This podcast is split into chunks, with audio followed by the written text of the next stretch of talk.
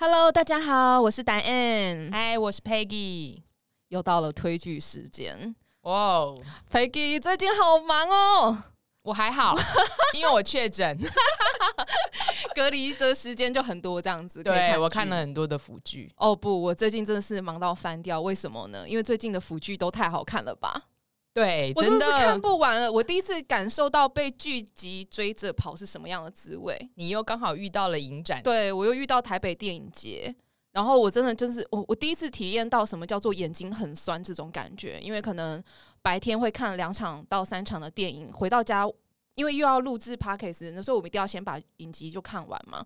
那回到家又要继续看腐剧，哇，真的是一整天都在盯着荧幕，然后我那阵子眼睛就有够酸，可是。就是甜蜜的负担呐，对啊，因为都好好看哦。以前哪有这么多剧这么好看啊？以前都会有一个很长的空窗期，那你都会觉得说，到底全世界怎么了？对，而且我们不是之前是最懒 Podcast 吗？因为我们就要遇到喜欢的才推嘛。那最近反而是。被剧集追着，哦、我第一次体验到说哇，我这一部看完，然后你你会跟我讲说，哎、欸，还有哪一部要看哦？然后就哦，好好好，我找时间看。就是日服也非常的多，韩服也非常的多。那我们今天要聊的就是韩服，是我最近很喜欢的一部戏，叫《自星自我的星星二》To To My Star 二。那其实它在二零二一年的时候就已经上市了第一季嘛，没有错。然后在今年的。六月份，然后就又有了第二季，而且它整个篇幅拉长，哦、整个格局变大哦。对对，因为呃，为什么你会想看这一部啊？其实我第一季看的时候，我是没有什么感觉，嗯、因为第一季的呃《致我的星星》它太多空白了，我就觉得他当初的人设我蛮喜欢的，因为是一个大明星。嗯，韩流明星，然后遇上了一个高冷的厨师的故事。对，当初我是看了，觉得还不错，是这个人设，所以我去看了这部戏。但是因为第一季导演的空白太多了，我就对这部戏没有什么感觉，也没有特别喜欢，也没有特别讨厌，就把它看过去了。嗯，但是他竟然出了第二季的时候，我真的非常压抑。嗯，然后第二季看完以后，我真的觉得。导演在第二季把整个故事整个圆满了，真的。我自己在看第一季的时候，当然我觉得，因为它受限于第一季的篇幅，因为第一季的篇幅真的太短了，所以它很多东西都没有交代清楚。那所以，可是那时候他的人设我就非常的喜欢，因为他有他们两个有身份上的悬殊，有年龄上的差距。那我就觉得，哦，我真的是很喜欢这样的设定，因为它就是符合我喜欢的。那我那时候就觉得说，因为这个导演其实，在韩国算是有名的 BLG 导演，因为他第一部戏是在你在你视线停留的地方嘛，相信很多人都有看过这一部。是少爷与保镖的故事。对，所以我那时候就非常的期待，我想说他应该也不会拍差到哪里去，就果然他的镜头其实都很美。那演员的演技其实也都还蛮好的，所以我就那时候就在想说，如果他第二季就是做出了修正，就是把第一季的缺点改掉的话，比如说篇幅拉长，可以让讲故事的那个更饱满的话，我觉得第二季就会好看。就果不其然，第二季果然是没有让我失望诶、欸。对，我们可以先来介简介一下他的剧情是什么。他其实就是一个大明星江瑞俊，他凭借着他完美的外貌跟天赋出道都是非常的红啊，结果在有。因为某一次的事件，让他的事业陷入了危机，让他因此踏入了这个厨师高冷厨师韩志宇的世界。尽管两个人的个性完全不同，可是两个人也是不自不自主的被吸引。那在这两两个人不自主被吸引的世界里面，到底要怎么样去扭转那个差异的时候，他们的爱情是怎么开花结果？就是在这部戏里面呈现。然后第一季跟第二季其实都是一样这样的人设，只是中间还有很多很多。呃，纠结拉扯，更甚至是虐戏，我觉得大家可以试去看看。那因为这部戏的平台大部分就是在 Line TV，对，它是 Line TV 独播，第二季是 Line TV，对，对，第二季。那第一季的话，其实很多平台都看得到了，所以大家可以先去其他的平台或是 Line TV 先看第一季，然后再来看第二季的。呃，在 Line TV 看呃《致我的星星》的第二季，那我知道他最近有所谓的限定值的完整播出，因为就是以前是需要加入 VIP 才可以，现在是不用，它完全开放，所以请大家把握这个时机。它应该是期间限定，对，期间限定，所以我觉得大家把握这个时机，赶快把它看完吧。对，我觉得大家不会失望啦，但可能前面会有一点点小小的虐，但大家相信我，就是后面会非常的甜。有小小的虐吗？我是。我真的很心疼哎。好，我们下面开始要爆雷，对，要爆雷了。所以大家如果还没有看过剧集的话，请赶快去看，看完再回来听我们说。好，那我们按惯例就是要来选名场面。Peggy，你的名场面是哪一场？其实第一季的名场面，我是就是我会替那个就是江瑞俊揪心，因为他是被了志宇赶走以后，嗯，然后叫他说，呃，你因为我希望你赶快搬走。然后，因为我只能在这边用这样的钱租这个房子，那你可以走，就是类似叫他走。就江瑞军不是走了吗？但他最后又返回来了。以后他讲了一句话，他说：“嗯，我我想到说我离开你就觉得很心痛。那你是不是因为为了我好才要讲这句话？”然后两个人就，他不就是冲过去，然后吻了他吗？这是我觉得我的第一季的名场面。嗯哼，那第二季呢？那第二季的名场面当然就是江呃韩志宇自己主动去吻了江瑞俊的那里，因为瑞俊他去找柳下的时候，然后找不到他，最后找到了，松了一口气。然后志宇不是讲了一句说，就是因为你这样，所以我一直都没有办法。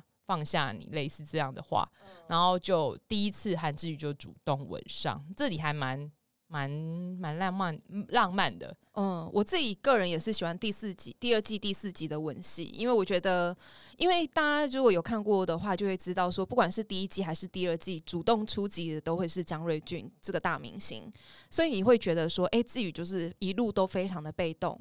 那第四集的那一场吻戏，其实是志宇。整部戏唯一一次主动的吧，因为到第二季的后面，他也都也都是瑞俊。有啊，最后一 集的时候，他有主动，一直亲，一直亲，一直亲，狂吻啊！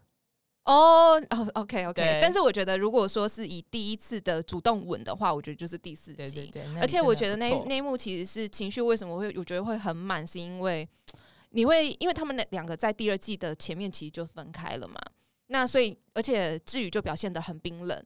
那瑞俊就是苦苦的想要把他追回去，所以那一季那一集竟然是志宇想要主动亲的时候，你就会知道说他其实在他心里就是根本就没有放下瑞俊，这是第一点。那第二点是因为不管是第一季，呃。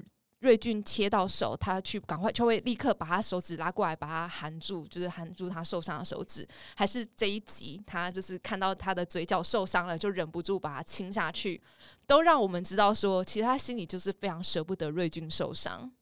所以我就觉得，哦，口嫌体正直啊，对，我好喜欢第四季的那个志宇主动的亲吻，我觉得这是超饱满的那个情绪，就是让我们观众知道说，他不是不爱瑞俊。只是可能他有难言之隐，所以我们观众就是要跟着导演的脚步去看看到底为什么他们两个会分开。可是其实名场面我应该还有一个诶、欸，嗯、就是最后面的恩爱吧，一直亲一直亲一直亲，然后嘴角就一直上扬一直上扬。那想说你你前面给我虐那么多，我真的还好你有给我最后一集。我真的觉得其实他最后一集真的就是大撒糖，对大撒糖诶、欸，而且真的是亲好亲满。而且他刚好就是在最后一集把所有的误会解决，把他们内心的事情解决，然后再来就是给你吃丰富的那种糖，然后你就觉得前面那些苦已经都，都不算什么了。因为其实这部戏其实就是有秉，就是沿袭着韩剧常常有给人家虐的感觉。嗯嗯嗯，那其实我刚当初看的时候，我真的我真的是超心疼江瑞俊，我有一度对于韩志宇不能理解。我懂你的心情，就是觉得说你这个渣男。对，但是我就会。我自己在看的时候，因为我当然还是比较，我个人也是比较喜欢瑞俊，因为我本来就喜欢那种很直率的人，就我自己个人非常偏爱这种人，因为我觉得，呃，可以勇敢说出自己的心情的人是比较难的，对，所以，呃，我个人是比较喜欢瑞俊，而且其实前面都是瑞俊在追夫，对，所以就会心疼他。可是我自己在看完的时候，我其实就不停的一直在想，至于到底为什么想要分开？你觉得是为什么？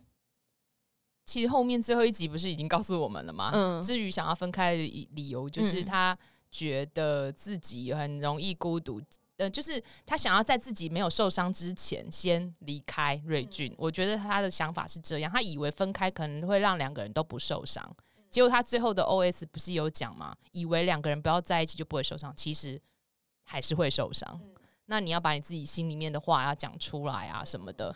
我个人是觉得，因为我觉我记得就是志宇有讲过一句话，他说：“因为跟你在一起的时候，我觉得很孤单，比我一个人在一个人的时候还要孤单。那既然两个人在一起不会比较好，那为什么还要在一起？那我自己个人就一直去猜想志宇的心情。我觉得应该是因为瑞俊他是一个公众人物，那可是志宇的世界其实只有瑞俊，但是瑞俊的世界不会只有志宇，因为毕竟他是公众人物，所以某个。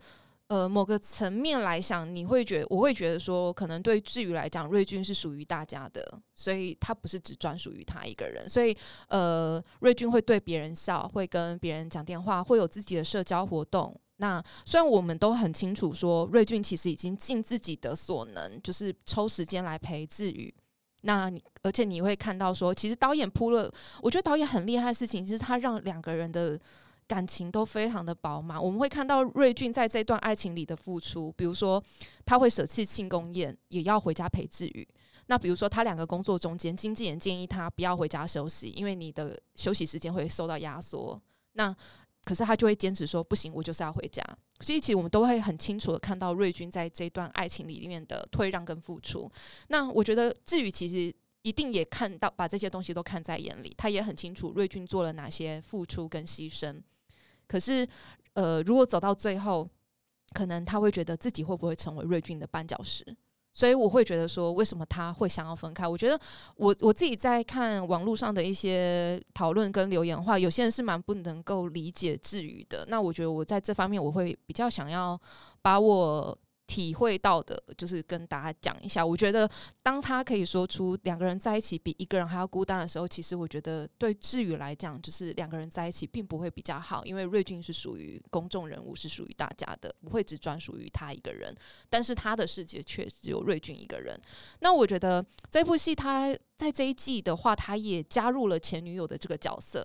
那一开始我们大家当然会觉得，好像前女友是不是就是来破坏感情的？当然也是。但是如果只要两个人的心意够坚定，女女女前女友当然是不会构成威胁。那我觉得导演在这一集就是安排一个前女友的出现，其实是让志宇去看清自己的感情。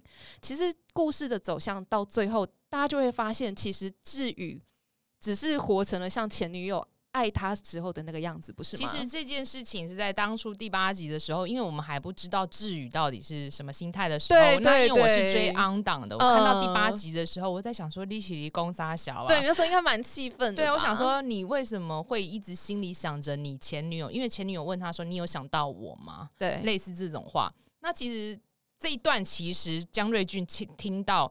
他有想到前女友这件事情，嗯、那一阵子我也是觉得，因为我追 on 档嘛，对，就想翻桌，我真的很想渣男，而且我又心想说，我好心疼他，而且就是、嗯、因为我们前面都看瑞俊就是追夫追的很辛苦，因为一个大明星还自己跑去乡下，然后明明有舒适的豪宅不住，然后跑去住，而且每天都开四个小时的车到那个乡下去，然后。就很像，就是不顾一切都要追，就是有点类似一直黏着志宇啊。对，然后就把自己自己的自尊心就是踩在脚底下。这我觉得看剧的观众一定都会很心疼瑞俊，所以那时候他不是一转头。听到说原来我在志宇的心中不是最特别的那个人的时候，我整个人都揪心。有那段的时候，我也真的超难过的，就会觉得说志宇你到底怎么了？我就想说你不要理他了。然后，对，因为其实第八集的翻译我不知道是 Line TV 的问题，嗯嗯嗯，还是韩国的当初的台词就是这么的暧昧，所以那时候我会没有办法意会到到底志宇要讲什么。那你你刚刚讲的那些说哦，因为其实志宇就发现自己可能跟以前的女朋友一样。就失去了，为了喜欢瑞俊，然后失去了自己。然后前女友是为了志宇失去了自己。这个事情是在最后一集的时候，其实我们才解开嘛。所以我觉得这个导演很喜欢把前面弄得很模糊，让你觉得呃，你你你你想到了另外一边去。例如他的片头。的两个人恩爱的画面，你第一次看的时候，你以为是过往的镜头，对，但后来揭晓是现在进行。对，然后而且在最后一集的时候，特别用了韩志宇的 OS 去把这一段他们的感情再讲一次。例如说，志宇说他发现他自己要勇敢的面对自己，类似这种 OS。其实他那个 OS 我觉得拍的非常好，那前后呼应。所以你就呃有豁然开朗的感觉。我觉得导演前面真的很喜欢用空白。我觉得他前面就是留了非常非常多的空白，然后在最最后几集就开始丢答案。所以我觉得在看这部戏的过程，其实是蛮特别的一个感受。就是前面真的很虐心，因为真的会非常心疼瑞俊。那后来就慢慢的去理解志宇的那个状态。那所以呃，我觉得当最后当我听到志宇讲说，一呃对着前女友说，虽然我跟瑞俊在一起只有一年，可是我对他的心情是，就算只在一起一年，他也会是我这辈子都惦记的对象。我觉得那个感觉又让我想到，这一年已经成为了志宇的一辈子了。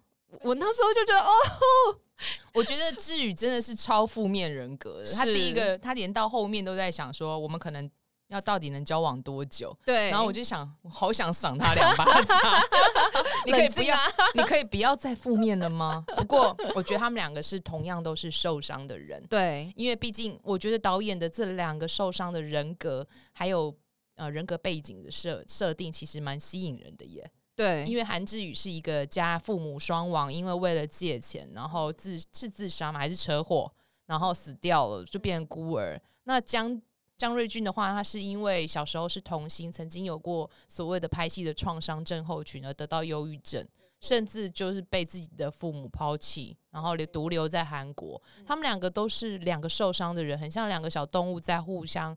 就是安慰啊，互舔伤口那种感觉。嗯、那其实这导演这样子的设定，会让我们很心疼这两个主角。没错，所以我看这部戏真的是前面真的是有一点就是被虐到一个体无反完肤的感觉。但是本人觉得这个样的虐还不错。我个人很喜欢被虐啦，对，对我是抖 N。其实还好一件事情是他后面很甜，对，你可以帮我把它弥补回来。如果他全部虐到底的话，我一定会我可能会砸电视哦。对，但我个人最喜欢这一季的。一个点在于，我觉得他我很喜欢他导演的那个手法，他喜欢用现实跟回忆做交错。哦，他真的还不错，这个手法很好。对，而且我尤其是那个瑞俊失恋那一边，我真的是痛难过到一个不行。就比如说他可能会呃回家的时候，他走过家门要打开门的时候，过往的志宇会突然开门。然后就说啊，就会开始了对话，就说啊，你怎么回来了？然后就说哦，我只是回来倒个垃圾。然后瑞君就说哦，倒垃圾晚上再倒就可以啦。就是其实至于就是是想他，所以才回来的。但是当他一进门，又会回到现实，就整个房子是暗的，对，然后香蕉都烂掉，对，然后就是呈现出一种自己一个人生活在充满两人回忆的地方。我觉得这个铺陈让我觉得非。我觉得让观众可以很进入到这一部戏，而且也不会分不出说是过去还是现在，完全不会分不出来，因为他会在某一个瞬间又回到现实。那比如说像他拍广告拍到一半，他就突然。就是喊卡的时候，他就突然一直看着那个门口。那下一刻，过去的志宇就会开门走进来，就是帮他拿衣服走走进来。那他们又他又会陷入回忆。那当那段回忆结束的时候，他又会回到现实生生活当中的那个化妆室，可是就没有志宇了，就会只剩下其他的工作人员。所以我觉得导演在表现他思念一个人的时候，我觉得。表现手法超好的，就是他可能看着某个物品，或是盯着某一个方向，那个过往的那个志宇就会突然再回到他身边，所以你就会知道说，其实他非常非常的痛。我觉得可能就是因为他有这样的表现手法，让你感受到他有多痛，所以我们在被虐的那个过程，其实就有点像身临其境的那种感觉嘛。对对，而且我觉得像。我觉得要怎么样一一个人活在充满两人回忆的房子里面啊？所以我就觉得天哪，瑞俊真的是没有忧郁症，真的是也是很难吧？但他也是真的是圣母哎、欸，他真的就是完全就是为着韩志宇着想。例如他会发一个简讯，不是跟他讲说，对，今天是生你的生日，我不管怎么样，就是只希望你好。就好了。对，那我想说，哦天哪，你这个母爱，不不是母爱，圣母光环真的太伟大。因为我觉得好看，还有在后面，就是当他有揭晓他的那些简讯内容，因为其实至于并没有删掉那个那些简讯，就那些简讯其实他都有收到，那他也没有去注销那个手机，就表示他对这个人是有留念的。那那些简讯内容真的念出来，我都觉得，哦天哪，简讯不是问题，最可怕的是那个项链。他竟然把它埋起来以后，然后以假装自己已经丢掉，但竟然还在树上做用手帕做了记号。他真的是一个口嫌体正直的人。对，可是我觉得瑞俊就是真的让我觉得天啊，他真的是很好。因为比如说，他其实明明是一个无端被抛下的人。可是他发的简讯去从来没有一句责骂，都是问你过得好不好，都表达自己的担心。然后比如说对方生日的时候就说：“哎，生日快乐。”然后圣诞节的时候，他不是还有说：“哦，今天圣诞节的时候有人来敲我的门，我以为会是你，结果打开门发现不是。”就是他发他打开门发现外面是没有人，可是地上留有一盒礼物，可是我那时候就在猜，那个应该是智宇啦，但他影片并没有揭晓那个到底是谁给的。可是我要说的事情是，大家就会发现说，那些简讯其实瑞俊完全没有任何一句责备，即便他是被抛下的人，这真的是超好的人呐、啊。他不是为了他的餐厅，还特地去拍了所谓的那种综艺秀，就是真人秀。我觉得他就是他为了要救他的餐厅，因为他餐餐厅生意不好嘛，真的是完全为他着想。对啊，然后。而且他为了要让他，就是因为毕竟他是开在村那个村落里面嘛，所以他就还为了这个去跟村落的人打好关系耶。就是比如说老人对老人这边下象棋，然后他还去递那个姜茶或者什么的。还前一天还跟村长喝酒喝到很晚，对然后还去照顾了柳下，还帮他绑头发。对，所以我就想说，天哪，他为了这个人可以牺牲到什么样的地步啊？然后做完这些还要回去首尔工作。真的超猛的，就为爱真的是不顾一切。对，然后所以我觉得我追这一季，我觉得现实跟回忆的交错，我觉得拍的很棒。然后我觉得还有一个很可爱的地方是，呃，因为我可能我是从第一季第一季刚播的时候我就看完了，那再到第二季，因为它间隔了一年，所以其实第一季的内容其实多多少少都已经有点点忘记了。所以当我看完第二季，我再回去重新回顾第一季的时候，我就发现说，哎，我觉得它。第二季某个层面像是帮第一季做解惑，而且它有很多桥段是跟第一季有相呼应的，而且我觉得他们小细节真的做得很好，像因为瑞俊身为当红炸子机嘛。所以我们可以看到，就是第二季就是满街都是他的广告，因为当红炸子鸡就是这样，不是吗？然后我我就后来就发现说，哎，其实第一季啊，他就已经是某个饮料的代言人了。就是那个记者要拿那个饮料，就是去探问别人的时候，他拿的那个饮料的盒子就已经是瑞俊的头像。那到了第二集，还是有出现这个饮料哦。那那个头像还是是瑞俊的，也就是说，哎、这个当红炸子鸡就是人气真的就是不追，就是代言人的这个身份就是都没有被撤换掉，这是我发就是看两季完发现的一个小小的小小小的彩蛋嘛，就是觉得哎、哦，你们这这些东西都有跟第一集做一些延续，就没有说哎。他就是这这方面是有，还有啊，第一季有一些小小的动作，其实也有剪指甲，对，剪指甲，还有挤痘痘啊，还有很喜欢摸那个志宇的脸颊，对这些东西其实都是有沿用到第二季的。嗯、而且我还有一段是让我觉得哇，太棒了，就是其实大家如果有发现的话，其实如果仔细看的话，其实就会发现。两季，他们两个都各有一段坐在地板上等待对方归来的戏。那第一季的话是瑞俊坐在地板上等待归来的智宇，因为我觉得为什么要把他排在坐在地板上？我觉得就是想要第一时间看到心爱的人。所以第一季的话，我们会看到瑞俊坐在地板上等待智宇的归来。那到了第二季，就换成智宇坐在地板上等待瑞俊的归来，因为那个时候。他们两个已经分开，那瑞俊也却放弃，就是要把他追回来了。所以那时候志宇反而是志宇要开始追夫了嘛。两个人好像是小狗狗哦，在互相在等待着对方。对，然后那时候志宇就换成第二季就换成志宇坐在地板上等待瑞俊的归来，而且那时候金代表还开门说，就叫你进来等，你为什么不进来等？金代表你不懂啊，人家就想要第一时间看到瑞俊呐、啊，这是他们的情绪。对，所以我觉得第一季跟第二季都有做到一些相呼应的地方，是让我觉得，呃，是这个整个剧组非常非常用心的地方，就是让我看完的时候，我再回去看第一季，都会觉得哇，好惊喜哦！就是我我个人真的非非常喜欢。那我觉得第二季当然最重要的是是。交代了很多第一季没有讲讲出来的事情啊，比如说像他第一季就没有讲瑞俊为什么会害怕玻璃破掉的声音，对不对？那时候第一季在看的时候真的满头雾水。对，其实我老实说，问号到最高点，而且我甚至忘记有这个设定。其实老实说，我一直觉得导演这是一个险棋，因为我们当初都不知道他会有第二季。那他当初第一季播出来的时候，我我为什么没有那么喜欢？就是。我我真的不知道你有很多的东西到底是在铺成什么，我我看不懂。就是就像你刚刚讲的玻璃破掉的声音，谁晓得啊？对，真的忘记第一季有这个设定了。对啊，所以第二季他害怕玻璃破掉声音的时候，我想说，哎，为什么？然后我后来想说，哎，是我忘记第一集的设定了吗？后来才发现，人家第一集根本就没有讲说到底为什么。所以我觉得第二季有点像是在为第一季做很多的解释，对，做解释。然后还有解释说，为什么智宇很喜欢同款式的衣服，买很多件，就原来是女前女友的习惯。所以瑞俊不是就说，我不要你有这个习惯，你就是要把他的痕迹全部都抹掉。就是吃醋、啊。对，所以其实第二季根本就是在为第一季做了很多的圆满跟很多的那个修正啊。然后也有交代说，哎，至于为什么高中开始就要一个人生活，那也交代了瑞俊的爸爸妈妈为什么会把他丢下，然后远走意大利，因为瑞俊就是从小就是 super star 嘛。就是第一集第一季的人物真的很不立体，很不立体，很扁平。对，就是哦，什么东西都是一一语带过，然后啊，到底为什么你都没有讲？还有很多的，你就是你为什么？就像你讲的，说你第二季看过了以后，你会已经忘记第一季在讲什么？对，因为你真的太没有让人家印象深刻的画面了。就明明玻璃一破掉，那个声音是很重要的一件事情。不过也有可能是因为当初第一季真的成本很小，你看他的那个。呃，片头、嗯、我超觉得那个很像 PowerPoint 做出来的，你的成本也太低了吧？没有错哎，所以那时候就觉得说，哦，终于第二季就是有获得一些解答，第二季整个变成电影等级，对，然后画面什么也都很漂亮，画、哦、面超美的。其实它光是那些回忆很甜蜜的戏，我觉得就非常值得，而且还拉到乡下去拍摄。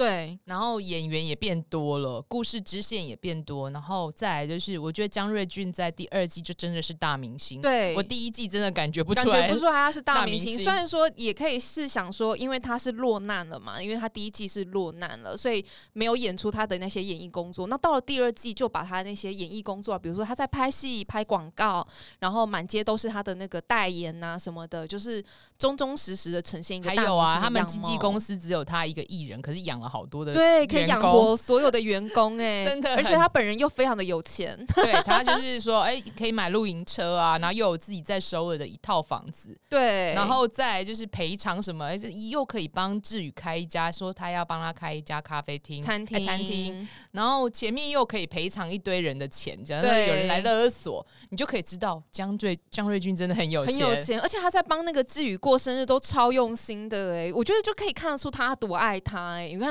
他。就是他生日还把就是把家里就是弄成一个小小的派对，然后自己还就是帮他做了个那个布条，生日快乐的布条，然后蛋糕，然后还有准备了戒指，然后对，然后后面还送了他车。虽然那时候就是他们两个在就是要分开的时候，瑞君叫他回来收东西嘛，那志宇就说这台车对我来讲是一个很大的负担。他说你送的时候其实我很难过，我就是我很痛苦。但我觉得至于就是那种面瘫型的人，所以他讲这句话，我觉得好像就很刺耳。可是你仔细想一想，他不是那个意思。对，他其实不是你要花那么多钱，对他不是那个意思。那瑞俊又说：“可是你只要知道这是我的心意就好了。”那瑞俊呃，至于就说：“可是我收到的时候我很痛苦。”我觉得那个痛苦是在于。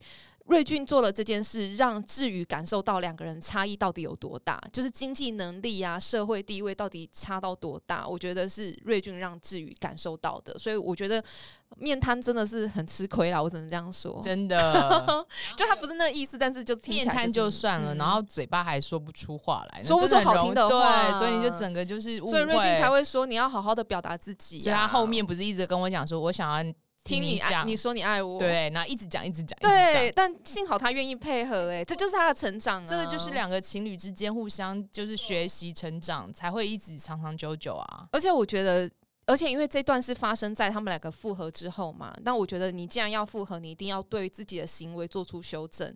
那所以我觉得为什么这部戏好看的地方在于前面有这么多的误会跟。两个人角色上的冲突，或者是社会地位的差异、价值观的差异，我觉得他在最后都让我们可以感受到，说两个人为了想要想要走进对方而做了非常多的努力。比如说，我去了解你的状态，那你想要什么，我就尽量在在不伤害我自己的前提下，我尽量去满足你。所以后来自己就很愿意说爱了，我觉得这个也很棒哎、欸。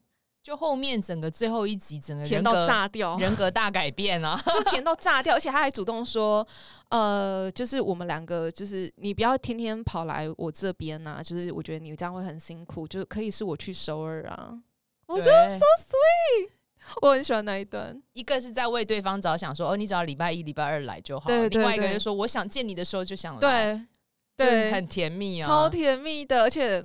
床上的各种抱抱，哦，那个大家互相当对方的枕头，然后其实这部戏两个主角你看的时候也分不出攻受，对不对？对，我这部我难分攻受，因为当初我第一季的时候，我一直觉得江瑞君是受，嗯，因为因为毕竟他比较柔美，它像奶油小生，对对对，外观上比较像。但是因为最后一幕的时候，第一季的最后一幕，他们两个就是说有格斗技，所以我那时候是认为说，虽然江瑞俊是偏瘦，嗯，但是两个人可能会互攻。我觉得是互攻诶、欸，然后到第二季的时候，你看后面的甜蜜花絮的时候，两个人互相整来整去，然后亲吻的时候是翻来翻去，一下谁在上面，一个谁在下面。还有啊，就后面他们两个不是要戴那个手链，那边不是两个人僵持不下，那一会是那个志宇杯瑞俊，一会是瑞俊杯志宇啊。其实这边都可以看出攻受其实是不分的。还有啊，瑞俊很喜欢就做一个发制人的动作，就是把他的手扣住。瑞俊啦，瑞俊扣住那个志宇的手，那你不觉得他超攻的吗？对啊，所以我就。每次看这部的时候，我都觉得，嗯，这个真的应该是不分。我觉得，对。可是因为志宇交过女朋友啊，然后我就在想说，他应该可能会是攻。嗯、可是这样看起来，应该是两个。我个人觉得是没有的。对，我觉得就是互攻。哎，我个人，我个人是这样觉得，就很有趣啊。因为其实江瑞俊也没有讲过他以前的过往到底交往的是男生是女生，嗯、所以搞不好他很久以前就已经知道自己的性向。对，就是只有交代志宇的部分，瑞俊的过去的感情是没有交代的。你有没有发现江瑞俊他？没有在纠结说他喜欢上男生这件事，他他很明白的，马上就知道自己喜欢志宇，而且给了他一个吻嘛。嗯，然后我在想说，他可能本来就是属于，而且他有说，就是如果你不介意的话，我觉得公开也可以。对对，就是一个很勇敢的人，他明明是一个 super star，就完全不为了爱啊，对，盲目的爱。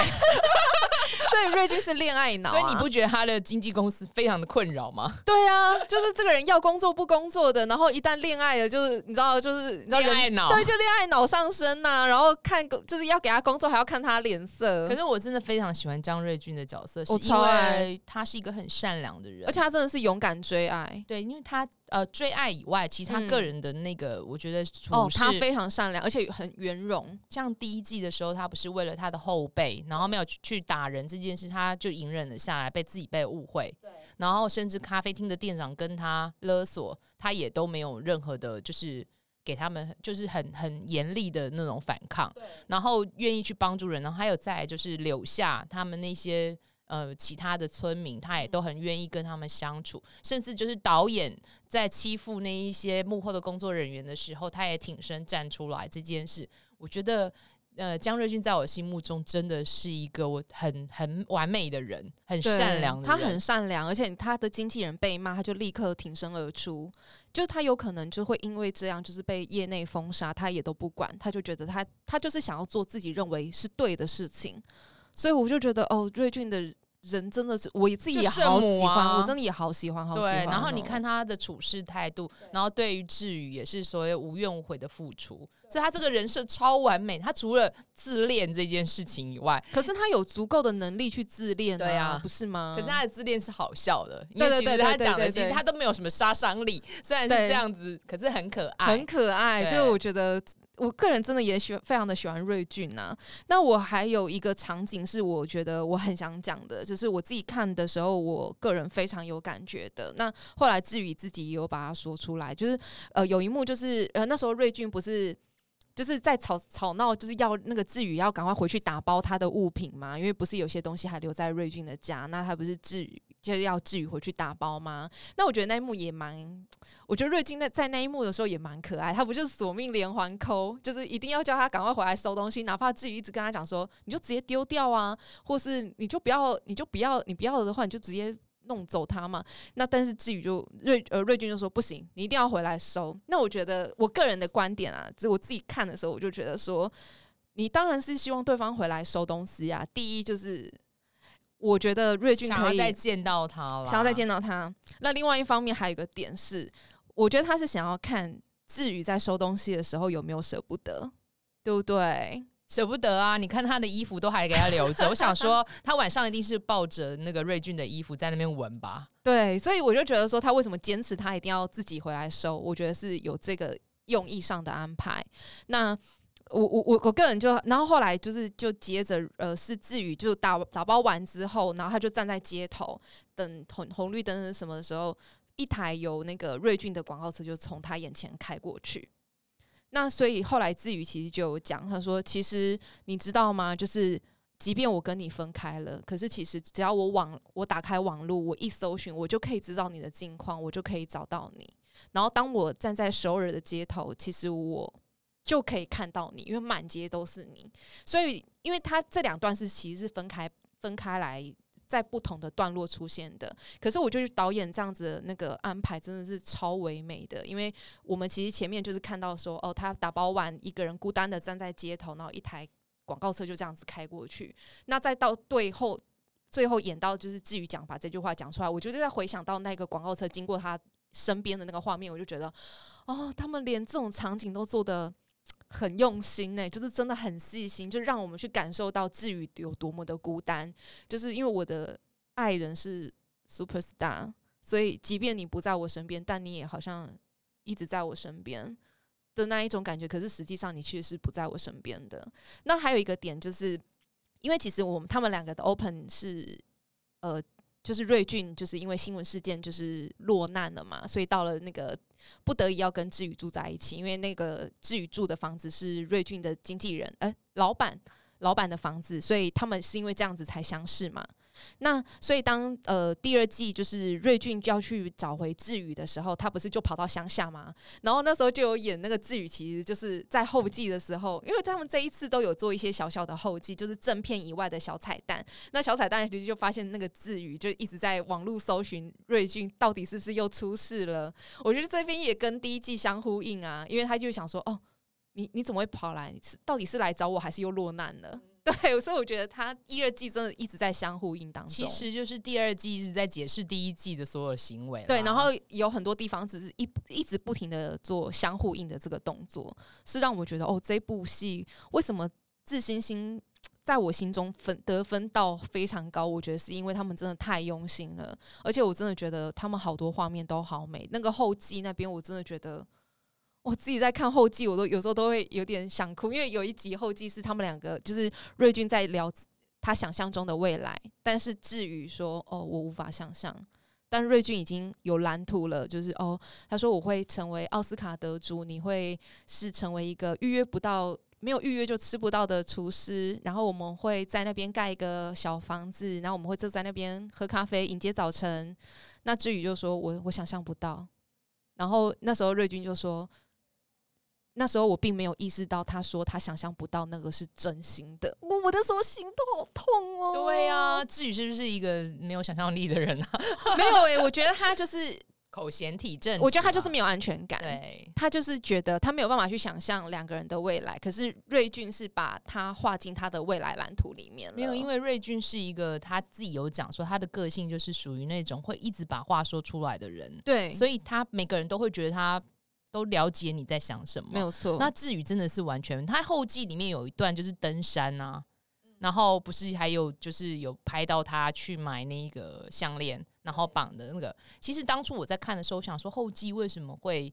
是一直他拍他，这中间其实有很多段是他去拍他登山。其实大家在看的时候，应该都有发现，他每一集几乎都会拍志宇去登山。那他在最后才揭晓为什么。其实那时候我也是在想说，嗯，有一点一头雾水。对，那我是说，导演真的很喜欢在每一集里面埋一些我看不懂的东西。其实他埋超多梗的。我讲坦白，我自己在看的时候，我就想说，哦，好会埋哦。这是心思要多细腻的人才会这样子埋线。大家是在玩大家来找茬吗？还是躲猫猫？对，我觉得真的要看得很细心哎、欸，所以他后面就有揭晓为什么前面他要让那个智宇不停的登山，原来是因为他要去看他埋的那个戒指还在不在，因为他也怕他丢了，然后想说，那你哥干脆挖回家好不好？每天在那边爬山，顺便运动啊。可是就是因为这样子，其实也就是想说啊。其实智宇就是一个很笨的人，对，傻孩子，傻孩子啦。所以他当最后他就是追换他追夫的时候，他不哭的像个小孩。对，这个其实他哭的那一段，我有一点想笑。对，但是因为，太像小孩了。对，但是你也符合了剧中的他，就是面瘫的男生，他不擅长表达自己的感情，那样的哭是 OK 的。对，一开始我看的时候，我想说，哎、欸，怎么会哭成这样？但后来想想，因为他在感情。就是在在感情的这条路上，他其实就是幼稚园呐，真的。因为你看他也没有妥善处理好他跟他前女友的关系，所以他前女友那时候跟他分开的时候讲了超难听的话，就是诅咒他要不幸一辈子。哎，所以可见他在前女友那段感情上他的付出做的很不好，他自己在处理前段的感情的手法真的很糟、欸。对，他在戏中自己都有承认说，就是遇到瑞俊之后，他才知道说自己对前任有多么的差。然后当他对瑞俊有多么好的时候，他反而对前女友很自责。所以他为什么一直想到女友，是因为觉得对不起他。但瑞俊没有听到这句话，瑞俊不该那么早走的，所以。对啦，所以就要这样演才好看，啊。对，所以大家不要担心那个前女友会作妖或者什么的，没有，没有，没有，没有，就是至于从头到尾都是爱着瑞俊的，所以你就会觉得说，哦，这部戏真的是看到最后就是哦，有种豁然开朗的感觉。对，而且我觉得最后他在告白的那一幕，我觉得导演也拍的很好，因为当至于走向瑞俊的时候，他其实有特地留了一个台阶，就是他没有完全走到他面前。那当他把自己的心情从全部都讲完的时候，我觉得他为什么要留那一个台阶，其实就是要让瑞俊做选择，就是你是要走向我，还是不要走向我。所以我觉得那一幕也拍的很棒，虽然他哭得很丑啦，但瑞俊真的很没用，马上就答应了。他不是应该追不追的？哎、欸，他前面那虐你虐了八集，我想说你也太。你也太容易满足，你又原谅他了。对，他虐被虐了八集，整整八集，而且有一年整整被甩，完全不知道原因，而且完全找不到人。如果是我，我应该气炸了吧？我应该气炸！我想说，所以我一直觉得瑞俊是一个好人。对，我在想说，干你去死！其实那时候我在想说，你为什么这么快就原谅他了？对，人你追了他八八集吧，然后你傲娇了一集，然后一下就第十集你就原谅他。算了，其实他真的很符合江瑞俊的人设啦，因为他本来就是这样的人，就是一个容易心软的人呐、啊，所以看起来就是好像不可一世，很很好像很那种。风流那种，可是其实最纯情。他不是第一季就讲说，你不要看我这样，其实我很纯情。哎我没有谈过什么恋爱、啊。对，我相信你了，瑞俊。相信。对，我们到了第二季才发现了这件事情。哎，真是的。不过很好，因为我觉得导演有把那个韩志宇洗白了，因为他用了很多他们以前的画面，然后配上了 OS，是韩志宇的声音哦。对。他就我觉得那里有让我感动，因为志宇讲出了他自己的内心，而不是用演的，而是在他们所有的画面里面。然后慢慢的做做独白，做然后我也非常喜欢，而且他们到最后终于揭晓为什么片名要叫《致我的星星》了。对，因为星星会自己发光嘛。可是那时候，呃，就是他们最后的那个独白吧。他说：“我曾经想找寻我自己的世界，在我漆黑一片的心中，一颗小星星亮了起来。对，那那个小星星就是他的大明星。对对，那那。”瑞俊是说，就是星星虽然有自体发光的那个特质，可是如果没有宇宙，这颗星星就不复存在了。所以智宇就是他的宇宙。对，那。智宇的星星就是瑞俊，所以为什么这部戏要叫《致我的星星》？我觉得终于在第二季获得了揭晓，因为第一季真的是谁晓得啊？第一季真的是太太讲的太不全了吧？第一季我以为那个星星是 super star 的那个，对我原本以为是 super star，就没想到这个星星是在第二季的时候才解释。对，我觉得导演你为什么忍那么久？对，为什么要埋到第二季啊？而且要是当初如果金主不喜欢第一季，你怎么拍第二季啊？没有错。所以我就想说，哎、欸，你这是在逼谁呢？逼我们吧？我就想想说，哇塞，还好有第二季，他让了第一季就是整个救回来，然后让两季连续看下去，你会觉得这部戏真的很不错。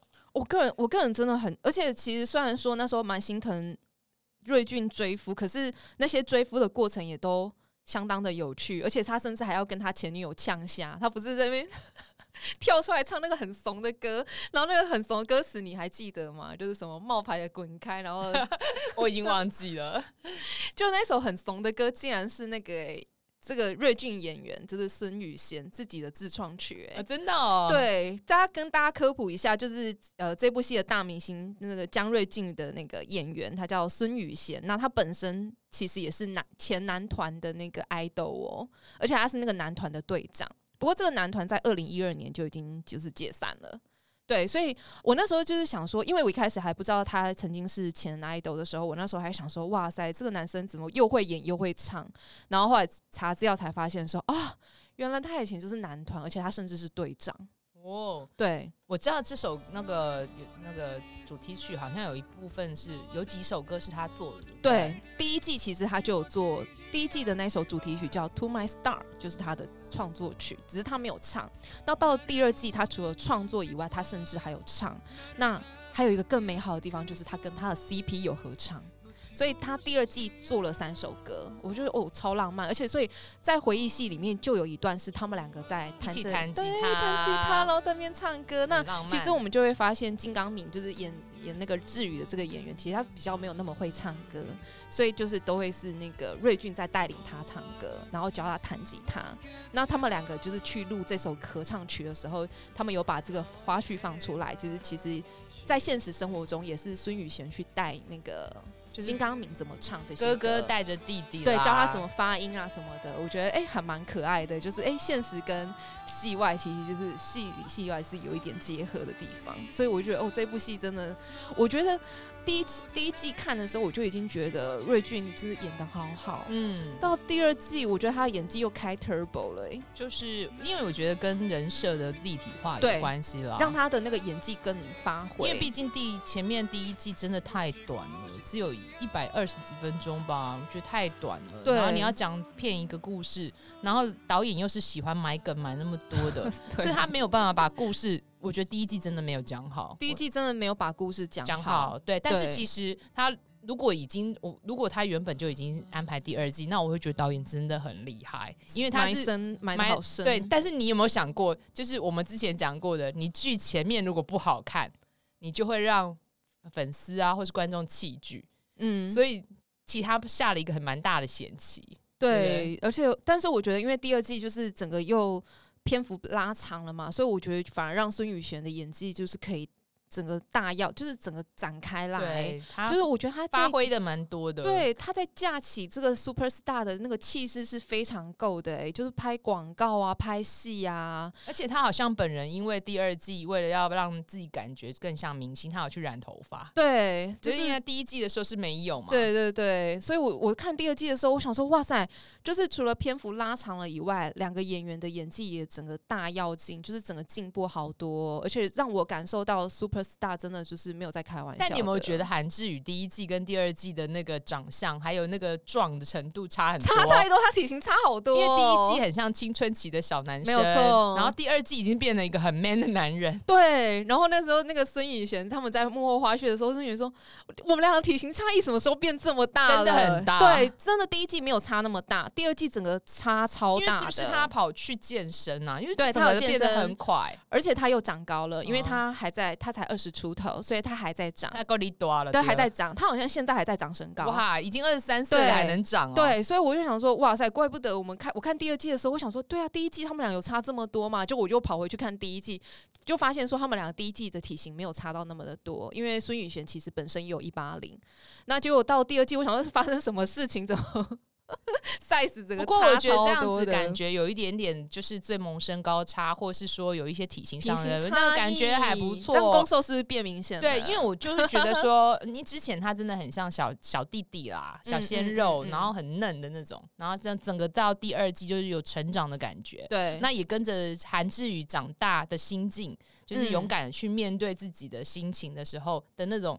体型跟心情都有成长，其实是有呼应的，我觉得还蛮不错的。对，而且后来在最后一集的时候也有揭晓说，他们两个其实，在就是很小的时候其实就已经遇到了。哦，对，那个故事其实蛮蛮美好的。所以我蛮想说，哎、欸，他是不是应该可以把它拍出来？我我我我其实觉得很可惜的，就是他们有一个画面。对，那我。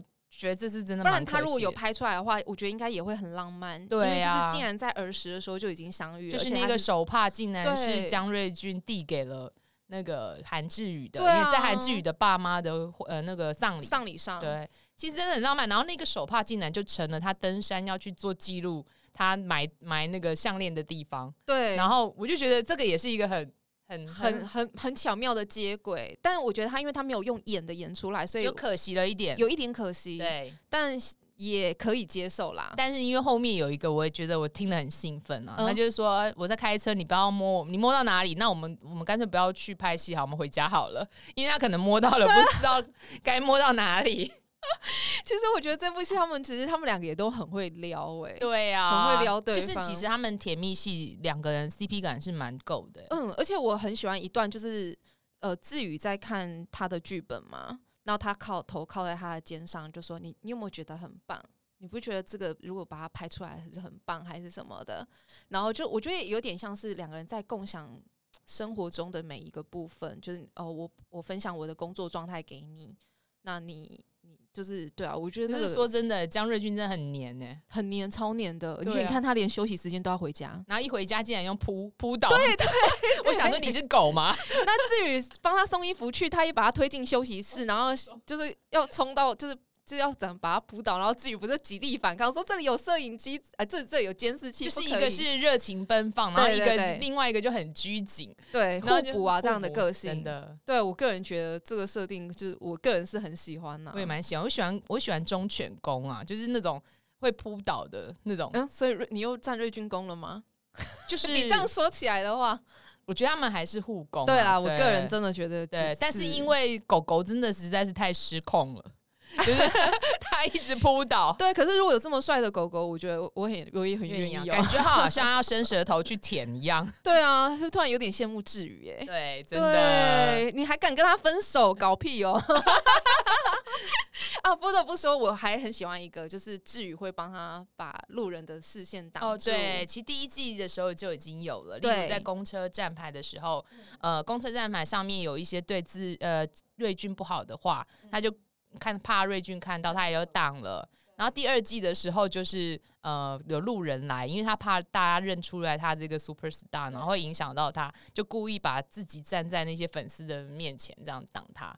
我觉得这一些小动作也都是有呼应的。我觉得他就是可以看出志宇其实是一个非常细心跟贴心的人，所以他也有揭晓。那时候瑞俊不是说。你不是问我我们两个差这么多，但是为什么我还是坚持想要跟你在一起吗？他说，因为你在跟我认识的第二天，你就自己发现了我害怕玻璃破掉的声音，但是你又不把它说破，然后也不刻意的表现出任何就是任何就是他也没有主动问瑞俊你发生什么事。我觉得他很贴心，因为。他很担心，我问了可能会让你的伤口再次被揭开，所以他选择不问。但是在生活中就默默的帮他避开这些所有的那个会可能遇到玻璃破掉的声音。所以当第二季那个什么他们在喝酒，那玻璃瓶不小心快要掉到地上的时候，志宇就赶快冲进抓住。其实你从第二季虽然前面你会觉得。志宇好像很渣，表现出一副非常冷漠的样子，可是他又在很多小细节让你知道志宇其实是非常在乎瑞俊的，所以他去把那个玻璃接住的时候，我我那时候心就揪了一下。然后他不是他那个跟那个金代表一起去做那个打扫的时候，他不是有。就是一直看那个他们两个在那边互动嘛，可能那时候就表现出他有点吃醋的样子。那那时候瑞俊不是就是开着露营车跑去停在那个志宇家的庭院，然后他就说他要在那边生活，然后志宇就假装气冲冲的跑去看他的那个露营车，就说：“你知道我会在这边待很久吗？我会在这边待一辈子，你不要妄想我会就是会来照顾你或者什么的。可是我觉得你根本就是要来看这台露营车，就是。”就是看瑞俊在这边生活是 O 不 OK 的，你是要去检查那一台露营车的吧？不然你怎么会在半夜的时候就突然跑去看那一台露营车？可是他，然后他后来回到自己的家中，然后。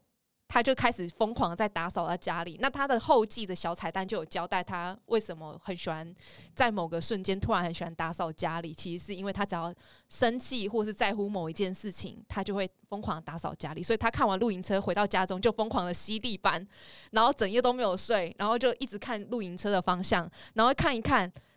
然后觉得不安心，然后又开始打扫，所以我就是小细节都可以看出志宇真的非常在乎瑞俊。不过我觉得志宇这个人格真的是有在于他太小的时候父母已经就过世了，对，比较不懂得表达，对对对对，所以可能真的就是他有一个比较凄惨的人格啦。对，所以我就觉得。啊，我我只能说啦，我我我觉得用一个形容词，就是我觉得瑞俊的爱是看得到、听得到的，但是志宇的爱你可能要用感觉的。所以我觉得录我这这一集我在录的时候，我就一直在想说我要讲什么内容，但我觉得我应该是要帮志宇说一点话，因为我觉得他是观众比较难 get 到的一个点。我觉得瑞俊很大家很好 get 啊，因为他都演出来给大家看了嘛，所以我觉得。呃，自我的星星二，我真的个人非常喜欢，而且大家不要觉得好像前面虐到体无完肤，我跟你讲，后面填回来的时候，刚好会蛀牙的那一种。最后一集可以 repeat 一百次吧？真的，其实中间的回忆戏就已经好好看了。嗯、对，对，真的不要放弃这一部戏，然后我个人可以给他一点机会。然后我们要讲一下导演，他有另外一部戏就是《为你绽放》，而且他要拍二了耶！我个人还蛮期待的。我觉得导导演很喜欢把东西都放在第二季吗？我觉得我我只能说这个，我觉得每个人都有每个人不喜欢，就就是喜欢的风格就有点不一样。那我可能我个人就很喜欢这种风格，我很喜欢就是可以让我去想很多事情的。所以我看完《星星你的你二》的时候，我整个人哇！就后劲很强啦，对，我整个人心灵好满足哦，我个人超爱这种风格的戏。那如果大家是可以先去看一下，就是这部戏的第一季跟第二季，然后可以跟导演看一下他的另外一部戏叫《为你绽放》，是在爱奇艺。爱奇艺。然后因为他也快要拍续集了，所以我们可以也可以把这部戏先就是看起来喽。好，那我觉得《星星一》的话，在非常多平台都可以看。那我觉得其实我没有觉得一定要先看一再看二。我觉得看完二再去看一也是非常合理的，因为你看完一你会一头雾水。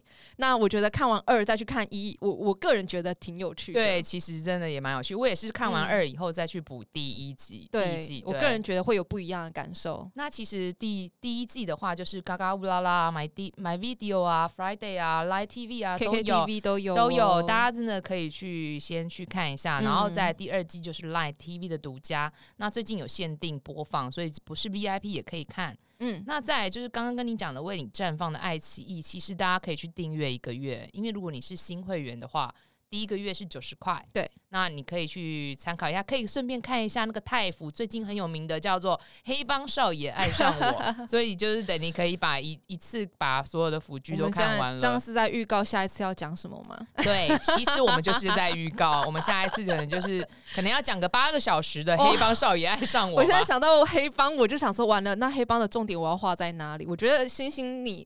就是我就很快就画出重点了，那黑帮我要画哪里？没关系啊，我们拭目以待啦。没问题啊。然后再来就是，如果大家有在 Apple Podcast 的话，有看可以给我们五颗星的评论，因为你们的留言是我们一起支呃录下去的原动力。那 Spotify 的话也有所谓的评分机制，那也麻烦你给我们评分，这些都是我们。一直录下去的原动力喽。对啊，然后如果有看完《星星二》，然后因为我觉得《星星二》讨论的空间很大，所以如果听完我们这一集 Podcast 有你有你的想法的话，也欢迎留言给我们，就是跟我们做一些想法上的交流。那我们就下次见喽。好，下次见喽，下次见，拜拜。拜拜。